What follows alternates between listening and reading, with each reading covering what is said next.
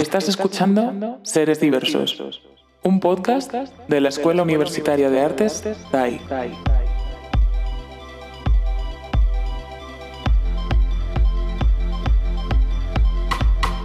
Saludos, seres diversos. Soy Irene Martín Guillén y estoy aquí para presentar este podcast en el que exploramos la diversidad de la comunidad Thai a través del relato y la experiencia de las personas que forman parte de ella. Nuestro objetivo es visibilizar cuestiones, problemáticas, particularidades e inquietudes que nos condicionan en nuestro camino como artistas. Hoy damos la bienvenida a Pablo Ugalde y Jaime Vidal, que nos acompañan para hablar sobre nuevas masculinidades. Hola, ¿qué tal? Muchas gracias por estar aquí. ¿Cómo estáis? Oli. Hola, ¿qué tal? bueno, lo primero que, os quiero pedir, como hacemos siempre, es eh, que, nos, que os presentéis. Sobre todo que nos contéis un poco qué hacéis y, bueno, qué relación tenéis con Tai. Venga, Toto. Empiezo yo. bueno, pues yo soy Jaime y, bueno, eh, estoy en, clase con Pablo. De hecho, venimos juntos eh, y estudiamos cine. Y, bueno, yo si por hablar así de mi trabajo un poco, yo creo que lo que estoy experimentando ahora más es como un poco el stop motion y como un poco el mundo de lo, de lo no humano. ¿Mm? Y ese es un poco mi trabajo en TAI ahora mismo y esa es mi relación también con TAI, universitaria. Qué guay, qué interesante. Pues yo soy Pablo y bueno, pues sí, estudio cine también. Y nada, pues bueno, también, claro, he sido invitada aquí también porque formo parte también de Verse, que estaría bien mencionarlo. Claro, claro. Que es como, bueno, una pequeña organización donde hacemos tertulias hablando de temas de género, identidad y tal, y eso está bastante guay, la verdad. Y bueno, pues, eh, bueno, es que a nivel creativo yo hago un poco de todo, a mí me gusta, tampoco tengo nada concreto. Oye, ¿y en Verse tienes algún rol concreto o simplemente participas de verse? Bueno, a ver, o sea, fui uno de los que lo fundaron. ¿Ves o sea, esto? Claro, supongo que... Pero bueno, que...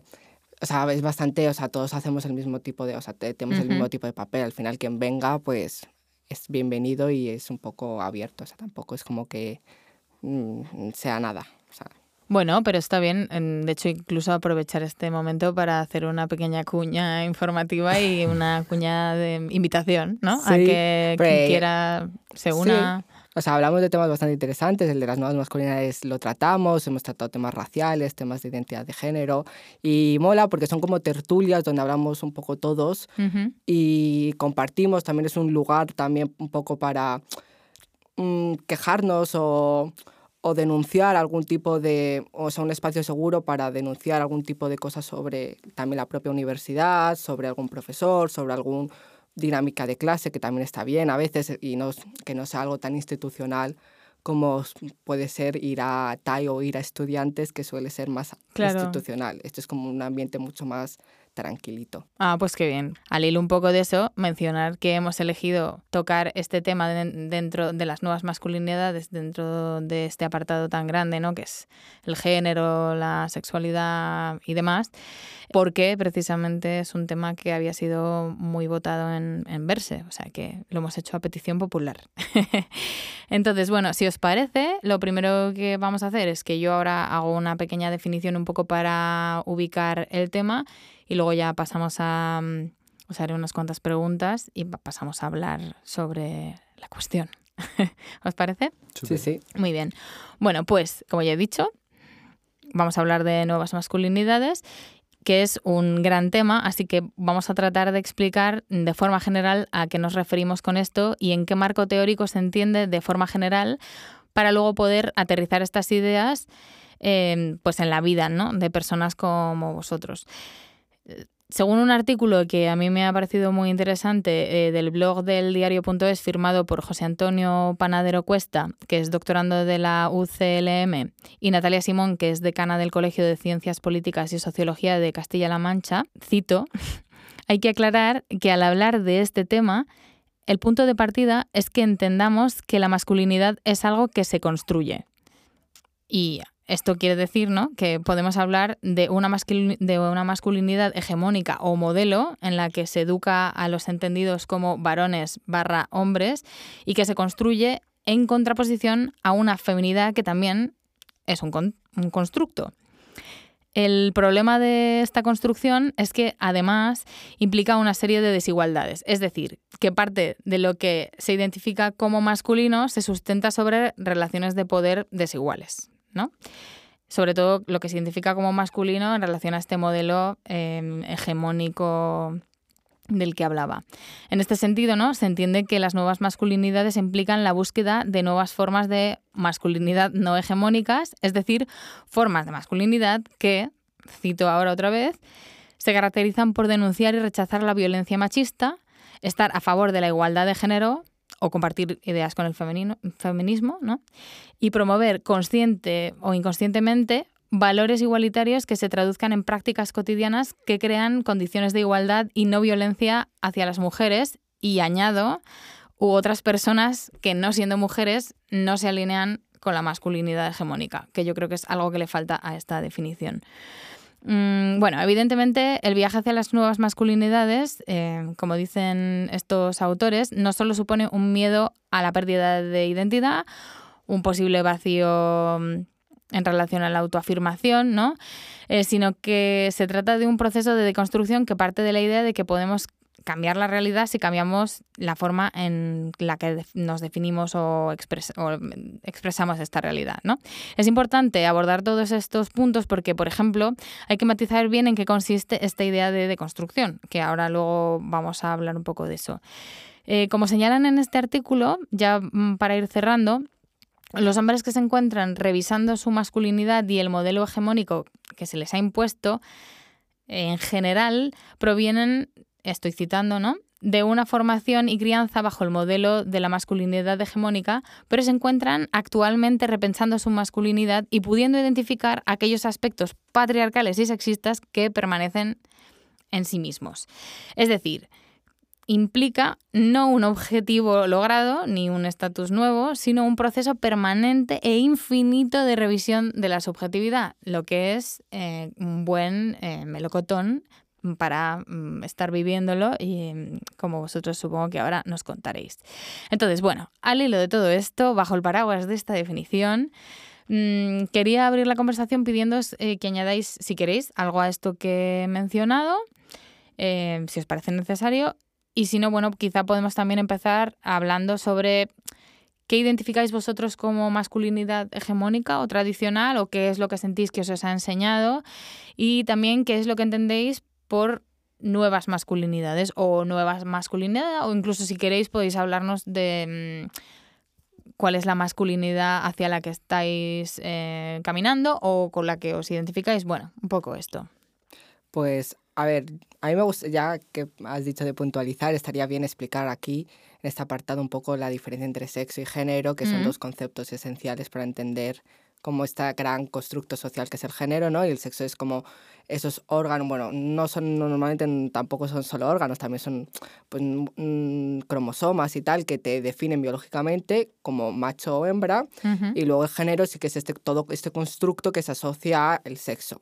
Entonces, en mi caso, por ejemplo, eh, pues eso, nací con un sexo macho, bueno, masculino, mm. pero sí es verdad que últimamente me siento más identificado con algo no binario, también un poco por la deconstrucción, un poco de, de los géneros, porque es algo que personalmente considero que el mundo del futuro un poco es intentar deconstruir todos estos estigmas y, bueno, toda esta construcción social de los géneros. Y, bueno, pues, ¿qué entiendo como masculinidad hegemónica? Pues, pues como esa masculinidad que se nos ha impuesto desde pequeños, ¿no? De mm. eh, tendremos que todas estas cosas sociales que dice tenemos que ser así y estas nuevas masculinidades un poco intentan destruir todos esos, esos como estereotipos que se asocian a lo masculino para intentar como deconstruirnos y ser un poco más libres en ese sentido, no tener como que encajar en un tipo de canon, mm.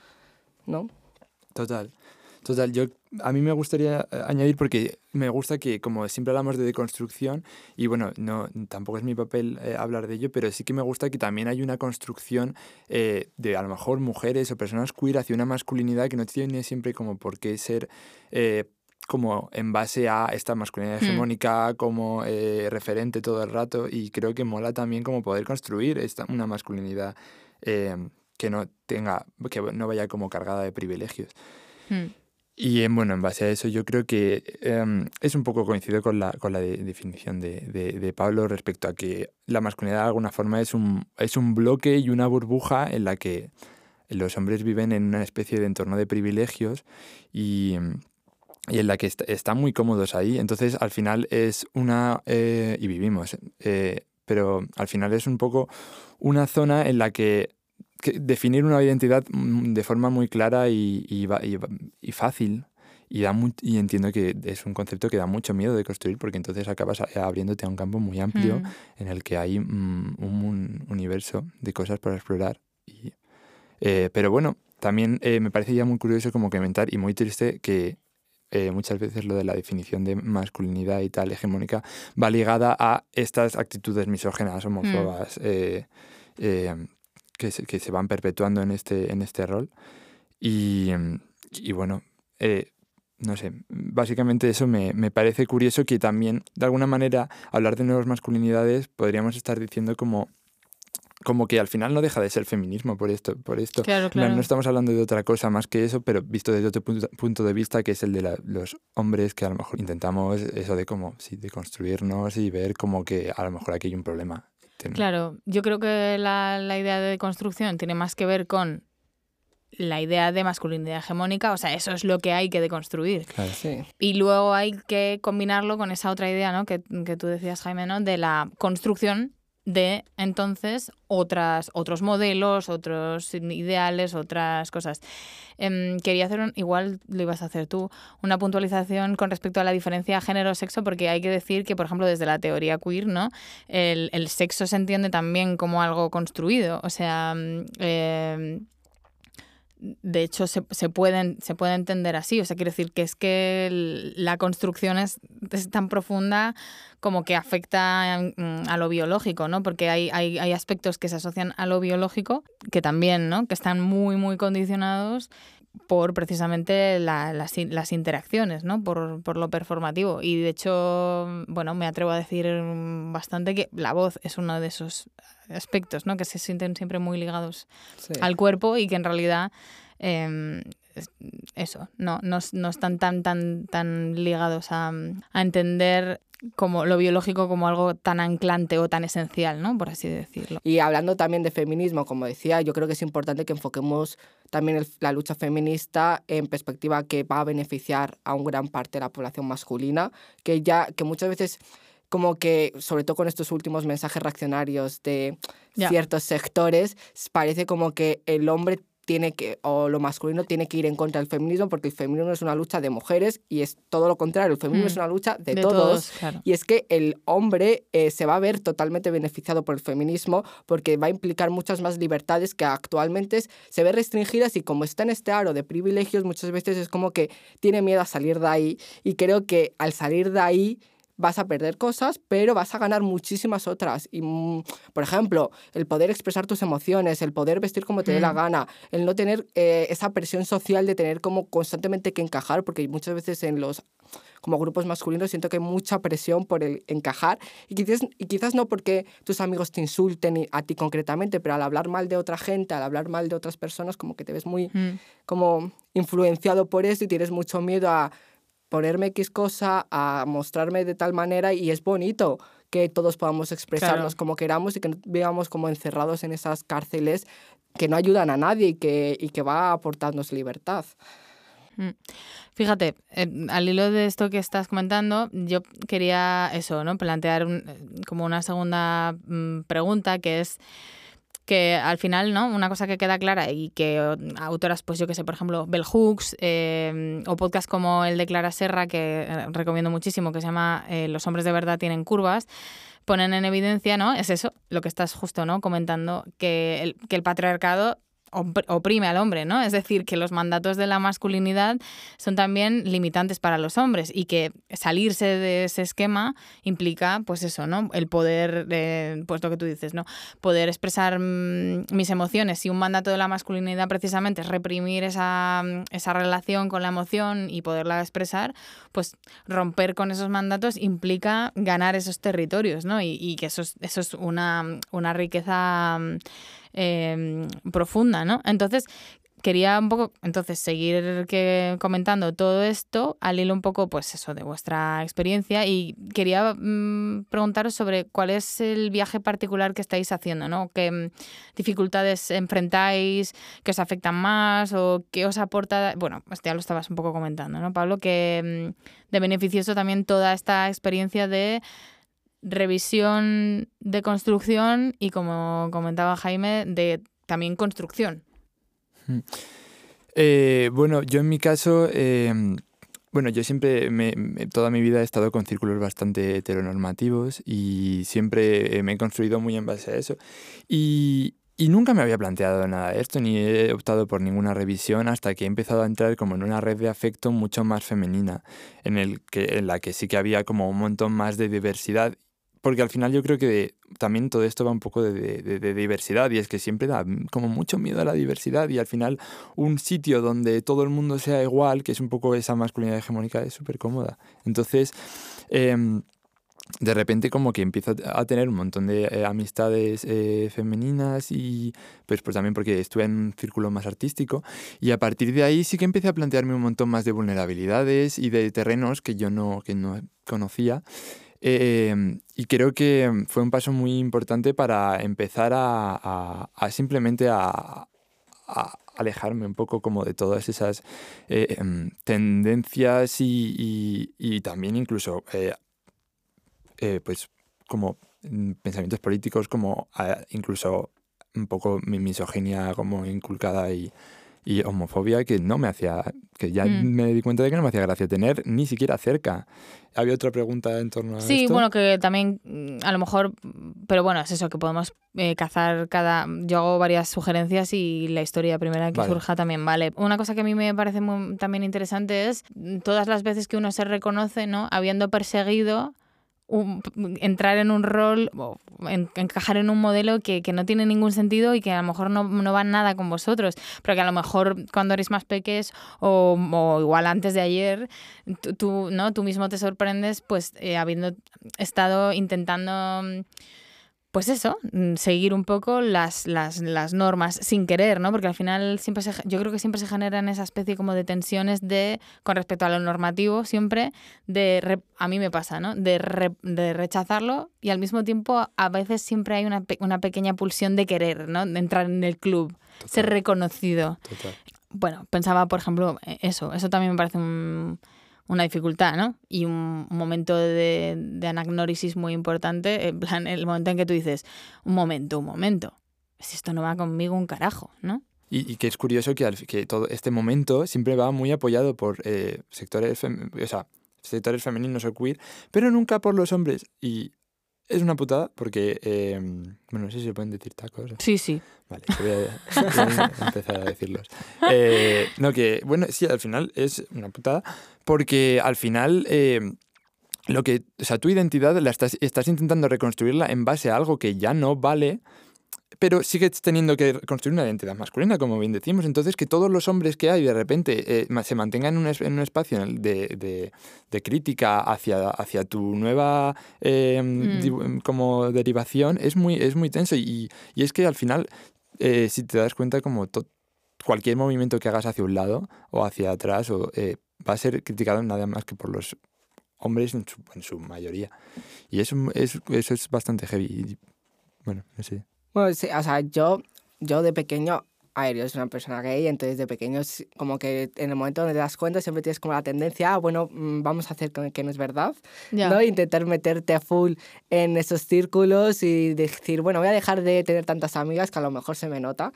Y entonces tuve una época de estas como más intensitas de intentar como encajar en algo que no encajaba evidentemente porque mm, pues soy una persona que se me nota un poco bueno quizás cuando lo ocultas quizás no tanto pero ahora ya por ejemplo ya que estoy más bastante contento con la pluma pues sí.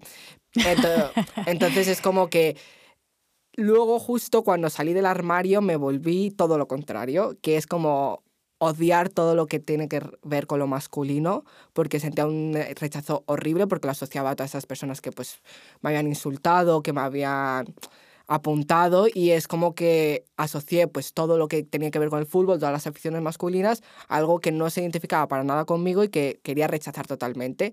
Y actualmente pues me encuentro un poco con esa reconciliación de lo masculino, que es un entorno que siento que también puedo encajar y no por ser una persona queer eh, tengo que verme totalmente eh, en, a otro lado de, de lo masculino y y joder, que, no, que también es un lugar. Entonces, a mí también me gusta a veces vestir de manera performática masculina, mm. igual que lo hago de forma más femenina. Y, y no sé, siento que, que muchas veces, mm, a eso, muchas personas gays nos vemos totalmente obligadas a salirnos de ese mundo y por eso empezamos como a investigar un poco más estas masculinidades, estas nuevas formas y por eso muchas veces las personas queer o gays tienen otras formas de mostrar esta masculinidad y eso es muy interesante, pero es verdad que molaría que sin tener ese cambio tan radical y sin tener eso podías explorar esas cosas y no sé, y reconciliarte y que no sé, es que siento que los géneros es algo que está actualmente y, y, la deconstrucción de ellos me gusta fluir entre ambos y no sé, y siento que dentro de lo masculino también hay, hay cosas interesantes, no sé. Bueno, al final tú, lo que estás diciendo, claro, es como estás haciendo referencia a cosas que son ritos que se identifican con lo masculino hegemónico, pero que nadie ha dicho que el fútbol sea masculino, ¿no? Intrínsecamente o esencialmente el fútbol es fútbol, ¿no? Bueno, no habla de eh, fútbol. No, lo sé, digo por ejemplo, no, digo por tomar un ejemplo, ¿no? que a lo mejor, por ejemplo, digo, eso es. Más por ropa, o sea, yo, porque a mí me gusta vestir y muchas veces como que, igual que de repente en su momento me gustaba vestir cosas femeninas y le sentía rechazo, ahora de repente digo, ay, no, no puedo ponerme nada muy masculino porque la gente va a decir, eso no encaja con mi personalidad. Y es como, bueno, ¿qué no encaja con mi personalidad? Es como, otra vez reforzando los estereotipos de, bueno, pues eh, tengo que irme a, todo lo contrario. Pues no me da la gana, pues si me da la gana vestirme de manera masculina me, da, o me apetece algo más, pues eso. Hmm masculino sí, pues mm, lo hago y ya está. Y también es válido. Y no por ser una persona queer tengo que estar todo el rato gritando, hola, que soy una persona queer. por supuesto. Porque qué pereza. Aparte que es que la idea es esa un poco, ¿no? O sea, toda esta idea de deconstrucción y reconstrucción implica quitarle las etiquetas a todo y tomar de la realidad lo que te, lo, con lo que tú vibras, ¿no? Con lo que tú te sientes bien, independientemente de que sea codificado como sea codificado, ¿no? En plan, que parece que es como, no, es que como yo soy, ¿no? Como a mí me asignaron sexo mujer al nacer y yo me identifico como mujer, a mí solo, ¿no? A mí solo me puede gustar, pues como en la sección femenina en el franquismo, coser y cocinar, que me estás contando. Pero, pero también que, pero también, ojo, ¿no? Porque dices, es que si me gusta coser y, cocinar, ya no soy una mujer revisada, por ejemplo. Todo lo contrario, pues no, porque por ejemplo yo soy una persona pues feminista, revisada, eh, muy, eh, o sea, ¿no? Eh, es, es, un poco, es muy interesante lo que estás planteando porque yo creo que tiene que ver un poco con todo eso, con el decir, un momento, eh, ¿no? ¿Por, qué es, es, con estas cosas o sea, para romper con ese estereotipo me tengo que alejar de esto, pero hay un momento muy interesante que es el decir, no, vuelvo a la mirada a esto que dejé atrás, porque hay cosas de estas que sí que me molan, ¿no? Sí, y además que es eso que siento que los géneros, al ser una construcción social, no debería pertenecer a nadie, en el sentido de lo masculino es de todos y lo femenino es de todos, me refiero. Todos podemos expresarnos de las dos formas, todos podemos expresarnos que a veces, muchas veces parece como que se, eh, como que incluso en los movimientos LGTB parece como que se encierra todo mucho mm. y a veces siento que mola joder, quitarle todas las etiquetas que yo bueno yo soy a favor de las etiquetas pero me refiero quitar ciertas etiquetas para pues eso para poder vivir un poco sin ningún tipo de prejuicio y sin ningún tipo de como sensación de, de que tienes que encajar en algo, aunque sea en lo contrario que se te ha asociado de manera hegemónica, pero que eso ya también es encajar en un algo. Claro. Es que al final parece que, que como, como estábamos diciendo, que, que, te guste el fútbol ya es encajar, porque claro, que te guste el fútbol normalmente lo ligamos a eh, masculinidad hegemónica y entonces ya lo ligamos a estamos encajando. Y entonces es como un rol que me, parece muy interesante eh, lo que has dicho porque sí que es verdad que yo siento que hay muchísimas actitudes que se atribuyen a, a, esta pues obviamente no a esta masculinidad como todo este rollo que ahora hay de emprendimiento eh, y de ganar dinero compulsivamente eh, como con lo de Andrew Tate que, que, pasó y así o el fútbol o como cosas de em, eh, bueno, obviamente una especie también de, consumo compulsivo de, de, cuerpos, de, sobre todo de la mujer. Bueno, que además yo creo que eso, que tampoco, eh, cuando digo reivindicar lo masculino, me refiero a todas estas cosas asociadas al machismo, a, a, lo que eso no es lo masculino tampoco, me refiero. Eso, eso es todo este sistema patriarcal de privilegios que hay que destruir, pero no pero en el proceso de destruir también hay que reapropiar, como decías tú, construir, eh, cambiarle el significado a las cosas, ¿no? Que esto ya no signifique solo masculino, que signifique otras cosas, y eso es lo que me estoy haciendo referencia, pero evidentemente todas estas cosas asociadas a, a lo heteropatriarcal, a la cosificación de la mujer, pues eso hay que destruirlos 100%. O sea, mm, Total. Mira, justo al lo de eso quería también preguntaros sobre sobre la identificación y la renuncia a los privilegios, ¿no? Como un, una de las como puntos de la agenda, ¿no? De las nuevas masculinidades que me parece como especialmente complicado. Em, ¿no? Porque creo que si hay una tarea que es compleja es, la de mirarse al.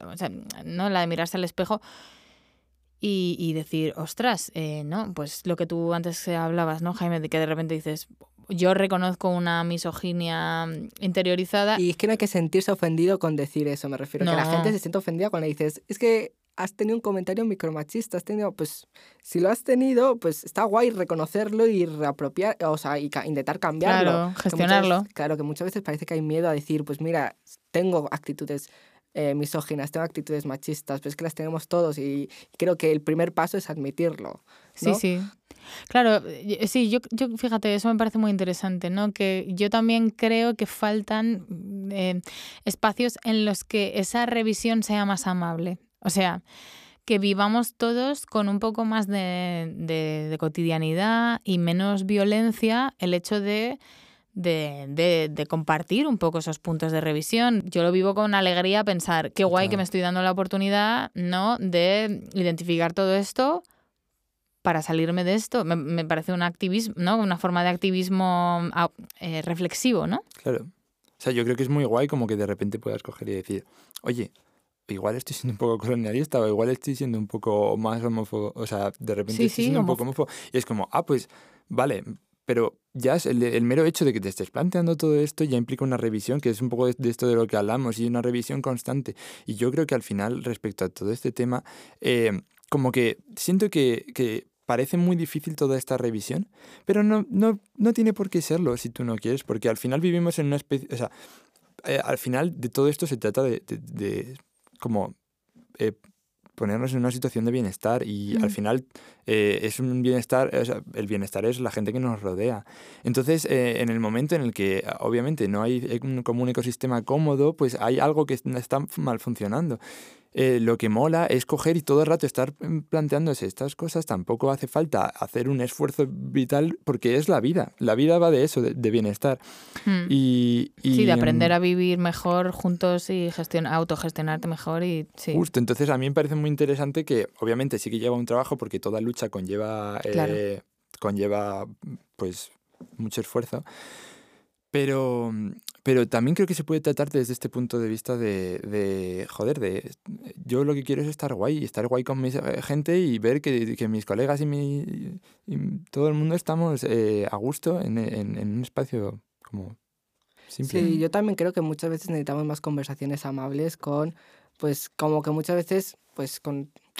Eh, las personas masculinas, blancas, heterosexuales, como que se siente totalmente por los discursos feministas como súper atacadas porque como toda esta deconstrucción de privilegios va a implicar cambios, siempre uno tiene miedo al cambio. Claro, siempre hay una resistencia. Entonces, es importante que desde todos los movimientos seamos capaces de sentarnos y hablar desde el diálogo y entender que, pues, hacerles entender desde un lugar más amable. Eso no quiere decir, porque claro, porque es que está, está la doble cara que es, vale, yo no tengo por qué, siendo una persona queer, bueno, no sé si es lo que vas a decir tú, pero yo no tengo por qué, siendo una persona queer, estar todo el rato justificando por qué me tienes que tratar bien y tal, porque me da mucha pereza, igual que las personas trans no tienen por qué estar dando explicaciones y ser eh, personas que saben mucho de, de, teoría de queer y de teoría de género para tener que justificar su mera existencia, pero yo soy una persona también, en ese sentido, mal, porque, pero bueno, yo siempre me siento a hablar, a veces estoy hasta las narices y exploto y digo, no quiero más, es que ojalá quiero vivir y ya está, pero siempre intento pues sentarme a hablar y conversar, uy, qué gallo, sentarme a hablar y conversar eh, con todas estas personas porque siento que nunca nadie tiene a veces conversaciones como de tú a tú de, mira, te entiendo. Entiendo que te puede incluso molestar que te llamen machista. Entiendo que puedes sentirte atacado. Entiendo que, que todo esto quizás se ve muy alejado a ti. Pero no lo es, me refiero. Tú también puedes formar parte de este cambio feminista, tú también puedes ser feminista con orgullo y sentirte orgulloso porque está beneficiando, aparte de la sociedad, a, ti también. Y tú como individuo también vas a ganar cosas positivas, como decía, bienestar, como decía Jaime, eh, bienestar, libertad y poder expresarte de la mejor manera y que todos vamos a expresarnos como nos dé la gana sin ningún tipo de prejuicio.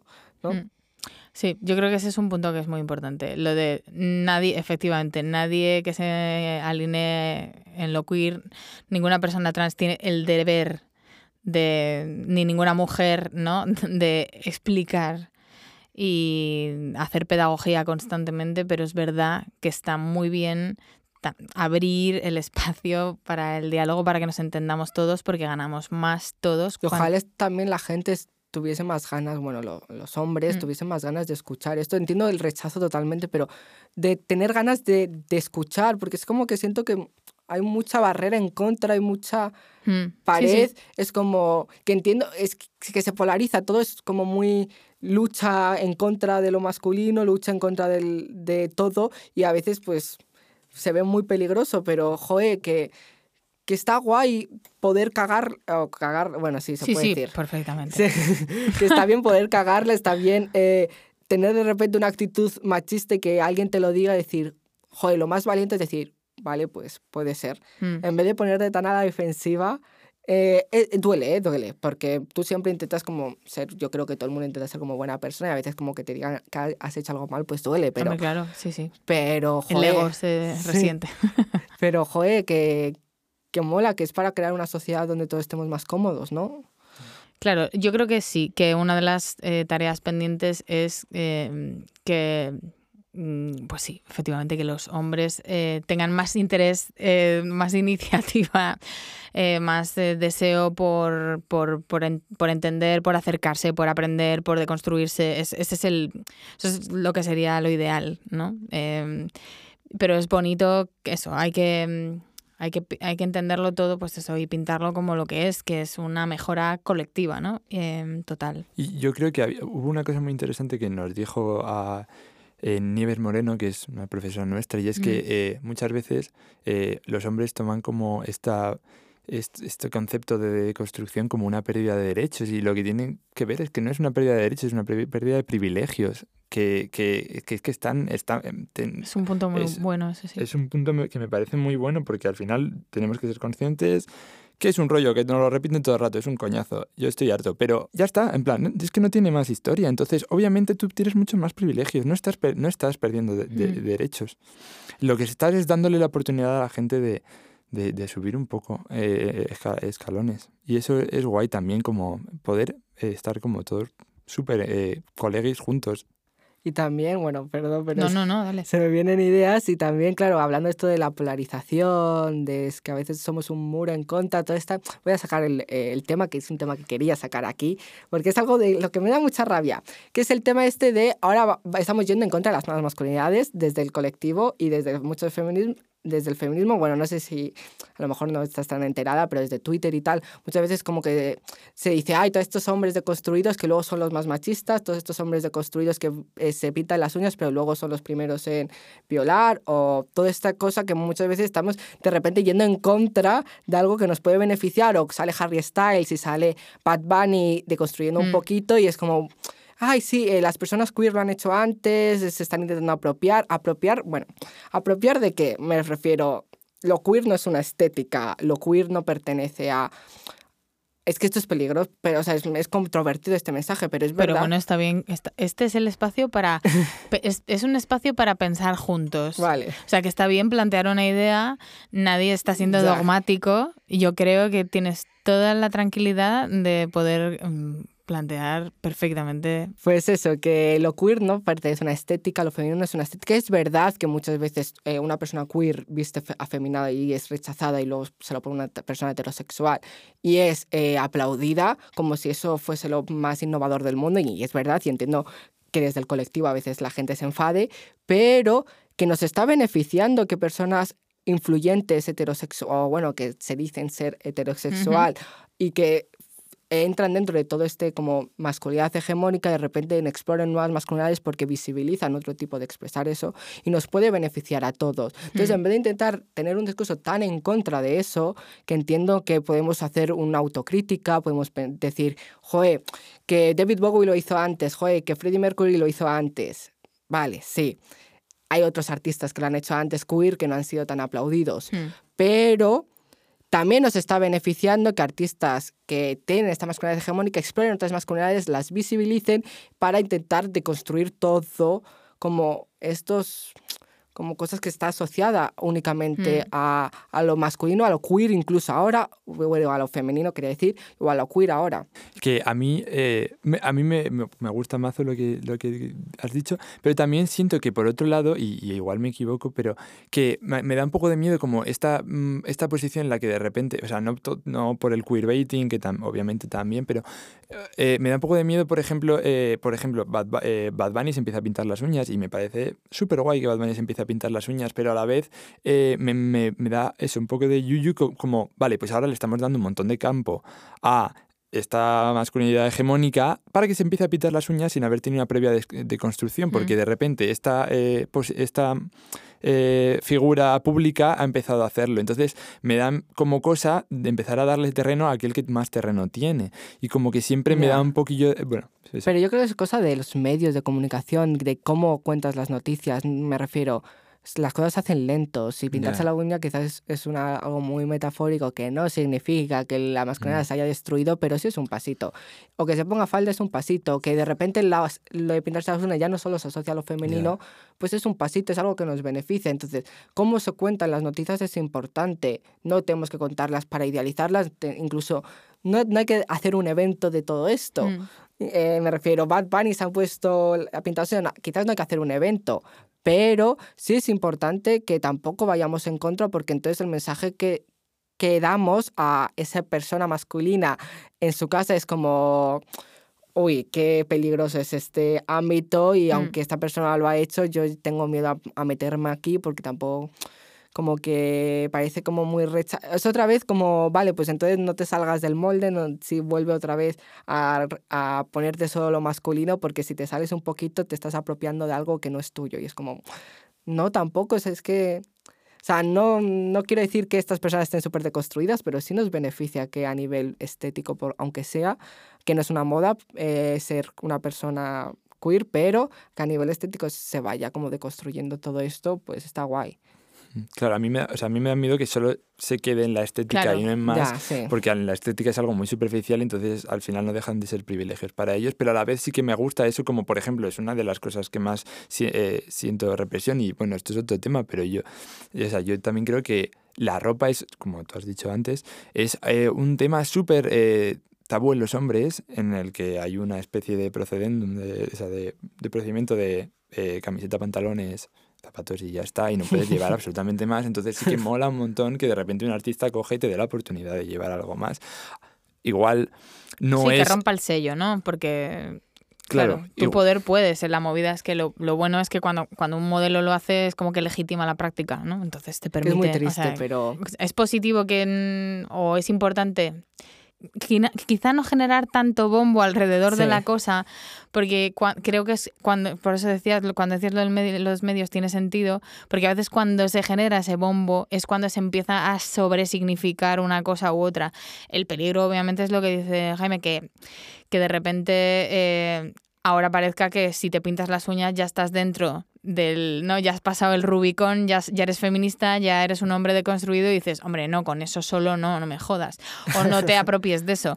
Pero claro, tampoco, pero hay que tener cuidado también en no reprimir esas prácticas porque si son el principio de efectivamente un ir introduciendo más elementos, hay que dejar que el agua fluya, ¿no? Que sí, o sea, que- es mm, eso, no es ni para ti ni para las mí. uñas no vas a ser menos machista, pero, Pero- ayuda. Pero, ay- o sea, Ay- ayuda... no ayuda a nada, pero No, Bueno. sí, Sí, sí, ayuda, ayuda a nivel entiendo. simbólico. Ayuda a nivel simbólico, porque cuando una persona heterucísima, o sea, el, el- un, un machirulo de 10, de repente dice, mm, o sea, no solo se pinta las uñas, sino es que también hay algo en su discurso que, que, que es- que empieza a matizar ciertas cuestiones, que habla de tal, no sé qué, pues dices, hombre, pues esto ayuda, ayuda a que otros machuru- machirulis se digan, ¿no?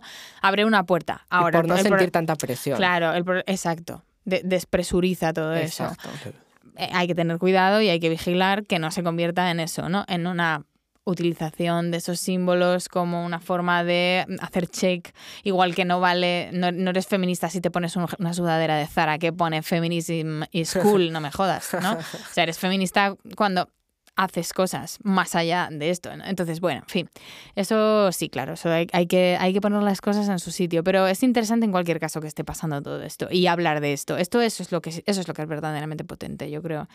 Em, sí que os quería preguntar, eh, un poco ahora, eh, como saliendo de los grandes debates, si hay alguna cosa como particular que queréis compartir, evidentemente, mm, sin ningún tipo de tal, eh, depresión, que tenga más que ver a lo mejor con alguna vivencia concreta en vuestra vida. Eh, en plan, a mí me ha costado más particularmente esto, incluso en este entorno, quizá, en el entorno eh, estudiando. Si habéis notado que a lo mejor hay alguna de, algo, algo de vuestro proceso de deconstrucción que colisiona o que os ha resultado más complicado de gestionar o que traducir, a lo mejor aquí, eso, en, en clase o en- con algún profesor, o bueno, no sé, si queréis algo- compartir alguna cosa. mm, A mí me gustaba mucho el, el no sé si voy a ser muy repetitivo, pero me gustaba No mucho el tema de la, de la ropa, eh, pero desde otro punto de vista, que no es tanto esto de, de Bad Bunny y, y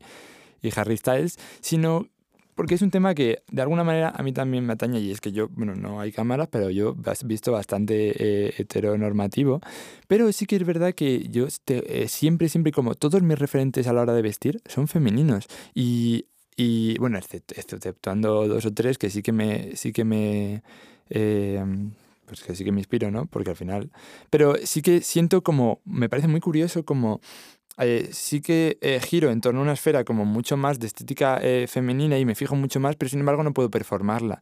Y bueno, yo, me por ejemplo, me parece muy valiente que muchas veces tú, eh, como Pablo, intentas como eh, acceder un poco más a, a- a ese espacio y, y como que me parece muy interesante que... am- bueno, muy interesante o una putada, no sé cómo me parece, pero el caso es que... em, es que, eh, claro, yo como que lo que me planteo es como, joder, es que yo no quiero salir a la calle y sentir que estoy reivindicando una posición nueva o que estoy siendo una figura más reivindicativa. Y sin embargo, siendo esto, siento eso, yo sé que esto, obviamente, cada uno tiene sus luchas y esto es un pequeño paso para mí y para otra persona ya está, es totalmente Mm. más fácil.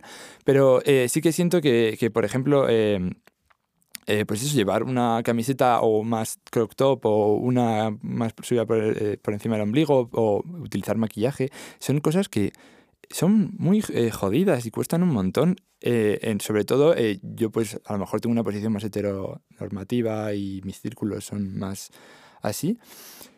Incluso con la ropa, eh, y esto es otro tema como subtema, pero con la eh, ropa interior me parece súper heavy, que no siento que haya como ningún... ah, Ahí están los calzoncillos eh, boxer, uy, que toco el micro. Como que son los más me- utilizados así como de media. Pero eh, siento que cualquier otra cosa que te puedas poner a nivel ropa eh, eh, mm, eh, interior es una especie de, de- de dar la vuelta a, a- a tu mundo y ya no, como que no hay, no hay ningún tipo de lencería, no hay ningún tipo de realmente de, de forma de sentirte eh, sexy como hombre, Hmm. más allá de llevar unos boxers negros, porque es que si no, es horrible. Desde mi punto como de vista, pero, pero bueno, no sé, no sé, que- quería saber qué opinabais, porque sí que es algo como que a veces yo tengo bastante en mente y, y tampoco sé cómo de- revisarlo más allá como para performar ah, o intentarlo. Ujú. Es que da mucho miedo, es que parece una tontería y yo parezco que he visto un poquito más diferente, pero yo le sigo teniendo mucho miedo. O sea, yo voy a mi pueblo y mm. no me visto igual que me he visto para ir a la universidad, o voy a casa de mis abuelos y no me pongo lo mismo. Porque da miedo, da miedo que, o sea, no tengo ganas de hay días que no tienes ganas de que te insulten o que te digan nada y, y sientes como una cierta agresividad. Eh, hoy es que, joder, que tampoco voy yo nada, pero bueno, llevo una falda y eh, iba yo, claro, he venido, eh, era las 5 a la hora de salir del colegio, tengo que, salir por la puerta de los colegios, a mí me da miedo, porque es como que sientes un mm. ambiente muy de críticas y que están los niños y como que me da como miedo pasar por los colegios, pero bueno, pasé por delante de un colegio y están todos los niños y las niñas pues te miran y, te, y ahí es cuando se nota que que no está todo tan deconstruido como parece y como que cuesta salir de esos moldes y cuesta mucho porque no quieres ser, o sea, no quieres destacar muchas veces, quieres mm. simplemente vivir y ya está. Y, y es que la ropa no significa la deconstrucción total, pero es como que representa muy bien lo difícil que salir de todos esos estereotipos de lo masculino y de lo femenino. Es que es muy complicado porque si tú no tienes una personalidad como suficientemente potente como para decir, bueno, me da igual que me miren, me da igual tal, si simplemente te apetece eh, pasarte desapercibido, es como que da rabia porque dices, quiero pasar desapercibido, no quiero ser aquí la persona más performática del mundo, pero tampoco me quiero vestir. A lo mm. mejor sí me apetecería vestirme con otras cosas y no puedo porque simplemente no quiero llamar tanto la atención o me da como miedo ser tan extravagante. Entonces, como que da rabia, es como, joe, es que... Total, es que al final es lo que he dicho antes, tenemos el... Eh, o sea, nos podemos poner un pantalón, una camiseta, una sudadera y si ya empiezas a, a, complementarlo más, empieza a ser heavy y, a complementarlo más. O sea, imagínate a cambiar de, prendas, a ponerte pues una falda o como a ponerte otro tipo de, eh, pues un top, un...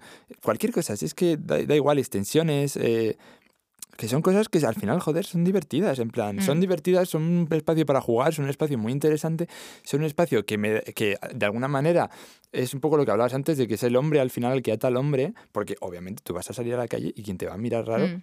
no van, excepto los niños, no, van, no suelen ser los, mm. las tías ni, ni personas queer, suelen ser otros tíos, que es como, ojo. Claro, yo estaba pensando ahora, claro, cómo y cómo preguntaros eso, ¿no? ¿Cómo hacéis o habéis hecho a lo mejor para intentar empezar a gestionar, bueno, ya lo habéis comentado un poco, esto. Es decir, eh, pues si tú tienes el deseo de cambiar de forma de vestir, pero te genera estos conflictos, ¿qué haces para intentar romper ese molde o, no? O para convivir con, ese conflicto.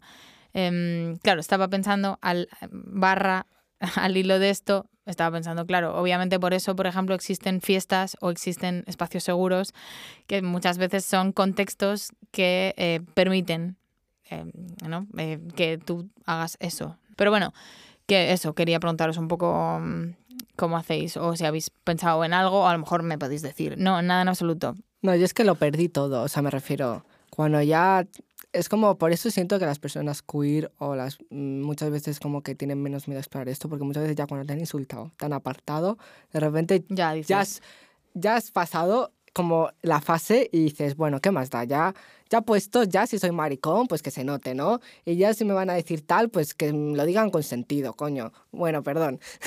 y si, y si, y si, eso, que Ay, me he puesto nervioso. Pero bueno, que sí, que uno pasa eh, el límite y ya creo que. Y entonces, que, que, te da igual y por eso le pierdo un poco el miedo, pero a veces lo tengo, evidentemente, pero es como que me lleno de valentía y digo, joder, me apetece. Porque, como dice Jaime, es muy divertido a veces jugar con la ropa. Es mm. divertido, me lo paso bien, experimentando, me parece como un pequeño juego. Sé que a mucha gente no le parecerá y es como que le da totalmente igual. Pero para mí sí lo es. A mí me lo parece total. Entonces, por eso me gusta. ¿Qué pasa? Que molaría no tener que llegar a los límites mm. o tener que ser gay o tener que ser totalmente rechazado de lo que es el canon de la masculino para eh, poder experimentar todas estas cosas. Mm. Molaría, ojalá llegue el día en que podamos hacer todo esto sin, sin, que, o sea, sin que sea necesario salir del armario, sin que sea necesario dar explicaciones de nada. Justo. Entonces, dar explicaciones, sí. Eh, es, es, posible. Es que me, me cuesta Hombre, verlo. Es posible, por supuesto. Hay que pensar en que sí y que caminamos hacia eso y que debe ser así. Que no haya que hacer traducciones constantemente. Mm. Bueno, yo lo de vestir así, como veis, no lo he gestionado. Eh, pero bueno, yo sí que siento que de alguna manera, eh, que al final... ¿Cómo, eh, no, pues no he podido. he puesto un jersey o sea, yo creo que al final sí que hay una cosa que pasa y es que los círculos son, son un, como un sistema protector de alguna manera y que yo al final pues ya empiezo a ir a, con mis amigos y amigas y de repente ya siento que, joder, que puedo estar tranquilamente vistiendo como me dé la gana. y ya llega, al principio como que cuesta más, pero ya llega un punto en el que se te olvida. Se te olvida mm. absolutamente y ya, y ya, bueno, esto es como otro tema, pero sí que siento que eh, en, este, pues en la universidad, pues al final como es una universidad de artes, sí que hay bastante mm, sensibilidad con respecto a estos temas, entonces como que lo siento súper safe place para, para, para venir y ya está. Eh, ahora, claro, cuando voy a alguna fiesta eh, de heteros con mis amigos heteros, digo como, oh, tal, como qué fuerte, pero también como, como que de alguna manera sí que me hace gracia como performar. Pero claro, estoy en entorno de, de fiesta, eh, me he bebido un tinto de verano y ahí puedo performar. Igual no me ha dado la puta gana performar. Eh, claro. Que también digo que da mucho miedo el primer paso, pero luego una vez lo das, que es muy difícil, de repente te das cuenta que la gente tampoco, el mundo es tan dramático como, como te imaginabas en tu cabeza, mm. que sí, que vas a veces tener momentos concretos, pero que, joder, yo tenía mucho miedo, por ejemplo, esto del pueblo, ¿no? Que es un entorno donde, pues eso, en, la, en mi pueblo siempre había como súper sexista, todo horrible, la verdad, pero bueno, peñas de chicos, peñas de chicas, tú tienes que estar en la peña de chicos, de repente era como mi único entorno, así como súper masculino, y mm, daba un poco de miedo, de repente pues sales del armario, porque yo hice un, hasta aquí muy heavy, me refiero lo publiqué, plan, todo el mundo se enteró, yo hice la performance y todo de, de la salida del armario, porque era como no más. Y eh, a partir de ahí es como que de repente pues me doy cuenta que la gente no se lo toma tan mal como puede parecer, que al final cuando has roto ciertas barreras, mm. como que la gente ya le, le da igual. Entonces como que yo eh, voy ahora a mi pueblo y por la gente de mi peña y tal, o sea, podría vestir como me da la gana, o sea, me da más cosas por los, los abuelitos y tal del pueblo que, y que, todo, todo el mundo hmm. susurra y tal, pero y eso es, es, positivo, me refiero. Y sentirme cómodo en un entorno en mi pueblo y que, por ejemplo, pueda tener amigos masculinos y para ya sacar el tema de, de la ropa y poder abrazarlos, hmm. joe, y que no parezca como que, ah, es que es gay, es que está enamorado, de... porque durante mucho tiempo, bueno, pues me lo han dicho muchísimo, em, el gay me está mirando la polla. A ver. A ver, pues no. Pues no, y mírate un poco, revísate, ¿no? Tampoco. Entonces, eh, es como que de repente poder acceder a expresarme y ser cariñoso y con hombres heterosexuales y de repente no sentir como que tengo la presión de decir, a ver, también es verdad que es que eh, son muchos mis primos, entonces, claro. Eso, eh, no pasa facilita el abrazo. pero bueno, con, otra gente que, no, que también. Claro, claro. O sea, es verdad que con mis primos pues, me siento mucho más cómodo, pero con otra gente, porque me cuesta, me da mucho miedo. A mí las, eh, socializar con personas masculinas me cuesta muchísimo, porque le tengo un miedo de que me juzguen, tengo mucho miedo de que hablen de mí, que es como que, que, no puedo expresarme totalmente como me siento. Entonces, muchas veces, pues eso, me gustaría expresar, que me siento otra vez como metido en esos estándares masculinos cuando parece que ya los he sacado, pero no.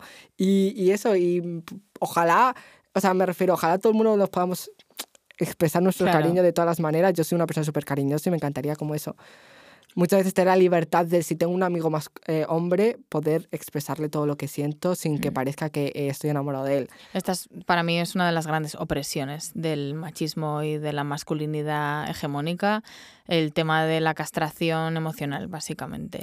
Em, pero bueno, es un melonazo eh, y ya vamos teniendo que ir cerrando. Entonces os quería preguntar, tenemos que hacer nuevas masculinidades dos. Os quería pedir que, bueno, como vosotros estáis en un camino de reflexión, ¿qué le diríais pues, a, personas que están empezando a, reflexionar sobre pues, estas cuestiones? Pues, pues no sé, para, para animarles en su camino. No, no, no, tanto para animarles como en plan, no hombres masculinos, heteros, perfectamente hegemónicos, en plan, venid aquí, sino, bueno, gente que está ya empezando a... y, también a todo el mundo. Bueno, a todo el mundo, venga, eso es. Pablo, muy bien, venga mensaje. sí.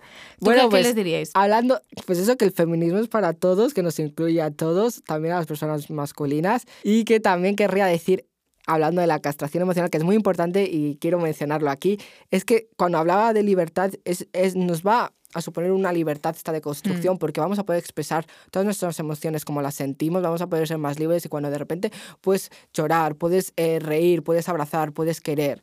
Y no hay ningún impedimento físico en el sentido de mostrarte físicamente qué es manera que te tape, es mucho, muy liberador y que de verdad es muy gustoso poder... Mm. no tener como el miedo a decir, van a pensar esto de mí, van a creer esto de mí, van a sacar estas suposiciones, ojalá todo el mundo pues pudiese eso, expresar el cariño y, expresar como las emociones que siente, porque además cuando las expresamos, las otras personas nos pueden comprender más, pueden actuar mejor en base a cómo nos estamos sintiendo y a veces pues evitar eh, conflictos que simplemente por falta de comunicación y falta de expresar tus emociones surgen. Hmm. Entonces, pues eso es bueno, es bueno, por favor. Me encanta. Em, bueno, yo no, no, quiero abrir un melón, pero era una cosa que estaba pensando y también como que me, pues he dicho, bueno, lo voy a decir.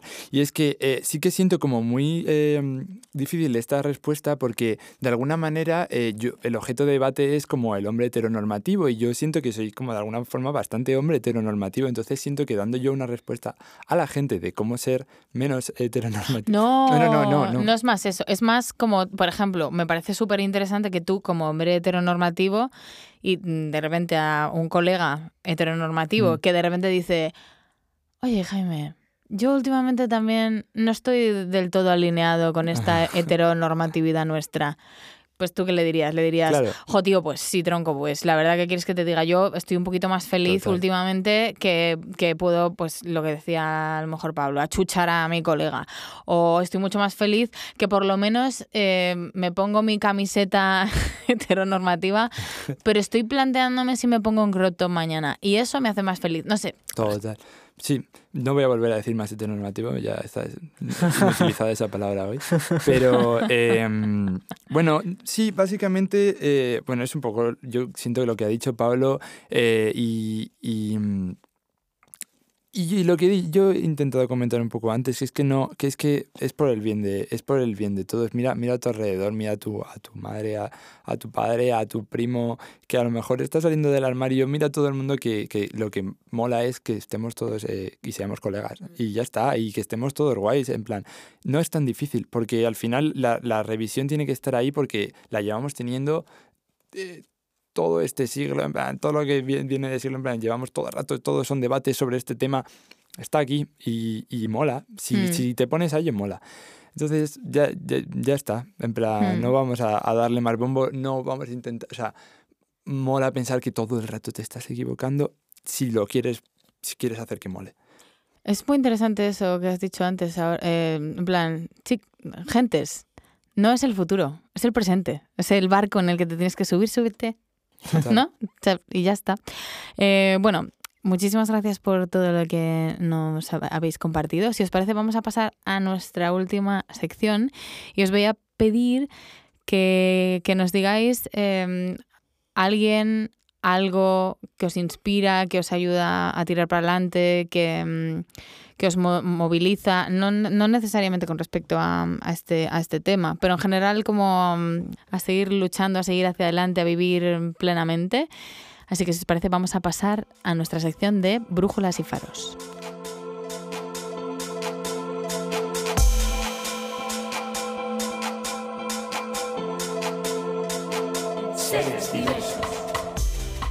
Pues yo no es una inspiración actual, eh, pero bueno, sí que va un poco sobre este tema. No es una inspiración actual, pero sí que es algo como que me ha inspirado bastante y es que eh, en la memesfera, eh, como que sí que siento que ha habido una comunidad de, memes un poco más como activistas que me han gustado bastante y había, había mm, dos cuentas en concreto. una se llama de Estela Ortiz, creo que se llama, que se llama Killjoy o algo así, y otra chica que era, antes se llama Culomala, ahora se llama Ex Cómplice, creo. Y que hacen un montón de memes sobre, eh, como un poco como eh, pues no sé, ahondando estos temas, eh, un poco de construcción de, pues Estela Ortiz hace, hizo un vídeo muy famoso como de, de construcción de REC, de, de, es REC, no REC, la película de miedo no, la de construye. Pero em, pero creo que es muy guay como también eh, intentar abarcar otros espacios que no pensarías en la vida que hubiese podido abarcar, como por ejemplo los memes, en plan, pues mira, vamos a hacer memes como más activistas y eso, Qué guay. es bastante chulo. Ah, pues me lo, me lo miraré. Sí, ¿Y viva, Pablo? viva los memes. ¡Viva! no, pues, jo, es que no, a ver, no, no se me ocurre nada así concreto. A ver, yo siempre tengo inspiración, pero es como inspiración típica. Pero bueno, de Samantha Hudson. Maravilla. Sí, porque es que es una persona que me inspira muchísimo porque tiene todo este lado performático que me parece súper divertido, se lo pasa súper bien, es súper eh, graciosa, y a la vez tiene todo este lado crítico, interesante, que siempre tiene un discurso que no tiene por qué, uno no tiene que tener que tener discurso, pero Samantha Hudson lo tiene, entonces siempre me parece súper interesante y eh, como que habla muy bien de todos estos temas y siempre como que me inspira y a, la vez como también es, es, gracioso, pues también es divertido eh, verla y, no sé, siempre intenta jugar con lo de apropiarse tanto de la identidad mm. como de, bueno, de todo, de, de la nación, de, de todo. Por... Pues mira, es maravilloso. Em, y ya, para cerrar sí del todo, os voy a pedir que, igual que habéis dicho antes, como un poco mm, os he preguntado, ¿qué le recomendaríais o cómo guiaríais a personas que están en esta reflexión? Ahora, si pudierais mandar como un mensaje más cortito? Pues yo creo que el mensaje más importante es feminismo para que el feminismo es para todos, ¿no? Y que vamos a expresarnos como nos dé la gana y que eso está bien y que mola, como dice Jaime, y que por favor uniros, sí. Ya está, precioso. Yo la verdad es que no me sale nada, así que voy a rescatar una, una frase de First Date que, que decía, el queso es muy caro y todo el mundo se droga. O sea, bravo. Eh, a lo mejor es mi, es mi frase favorita. No, me queda como muy... uniros, qué horror. Pero no, bueno. pero... bueno, o sea, es mi, es mi, mi sección de frases preferida. Muchísimas gracias, chicos. Me ha encantado. Eh, bueno, pues con esto nos despedimos. Hasta el próximo episodio de Seres Diversos. Arte y diversidad para entendernos. Eh, muchísimas gracias por haber venido. Venga, chao. Adiós. Encantado. Y nada, se despide Irene Martín Guillén desde la Escuela Universitaria de Artes, TAI.